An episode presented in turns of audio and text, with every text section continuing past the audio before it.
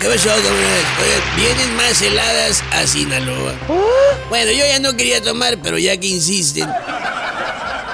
Van a bajar mucho las temperaturas. Ah, ya me vi. Ya me vi viendo hacer tortillas de harina. Antes uno en tiempo de frío, fíjate, elegía qué suéter o qué chamarra me voy a poner. Esta temporada de lo fregado que estoy, ya nomás me queda decir, ahora qué tipo de gripa o tos me voy a poner. Oiga, que los carnavales continúan a pesar de las heladas. Es más, un carnaval sin heladas no tiene ningún sentido. Lo que ya anunciaron que también van a bajar serán las casetas de peaje. Parece que alguien se andaba muriendo de hambre, pero tras tanto reclamo como que ya se les pasó el apetito, ¿verdad?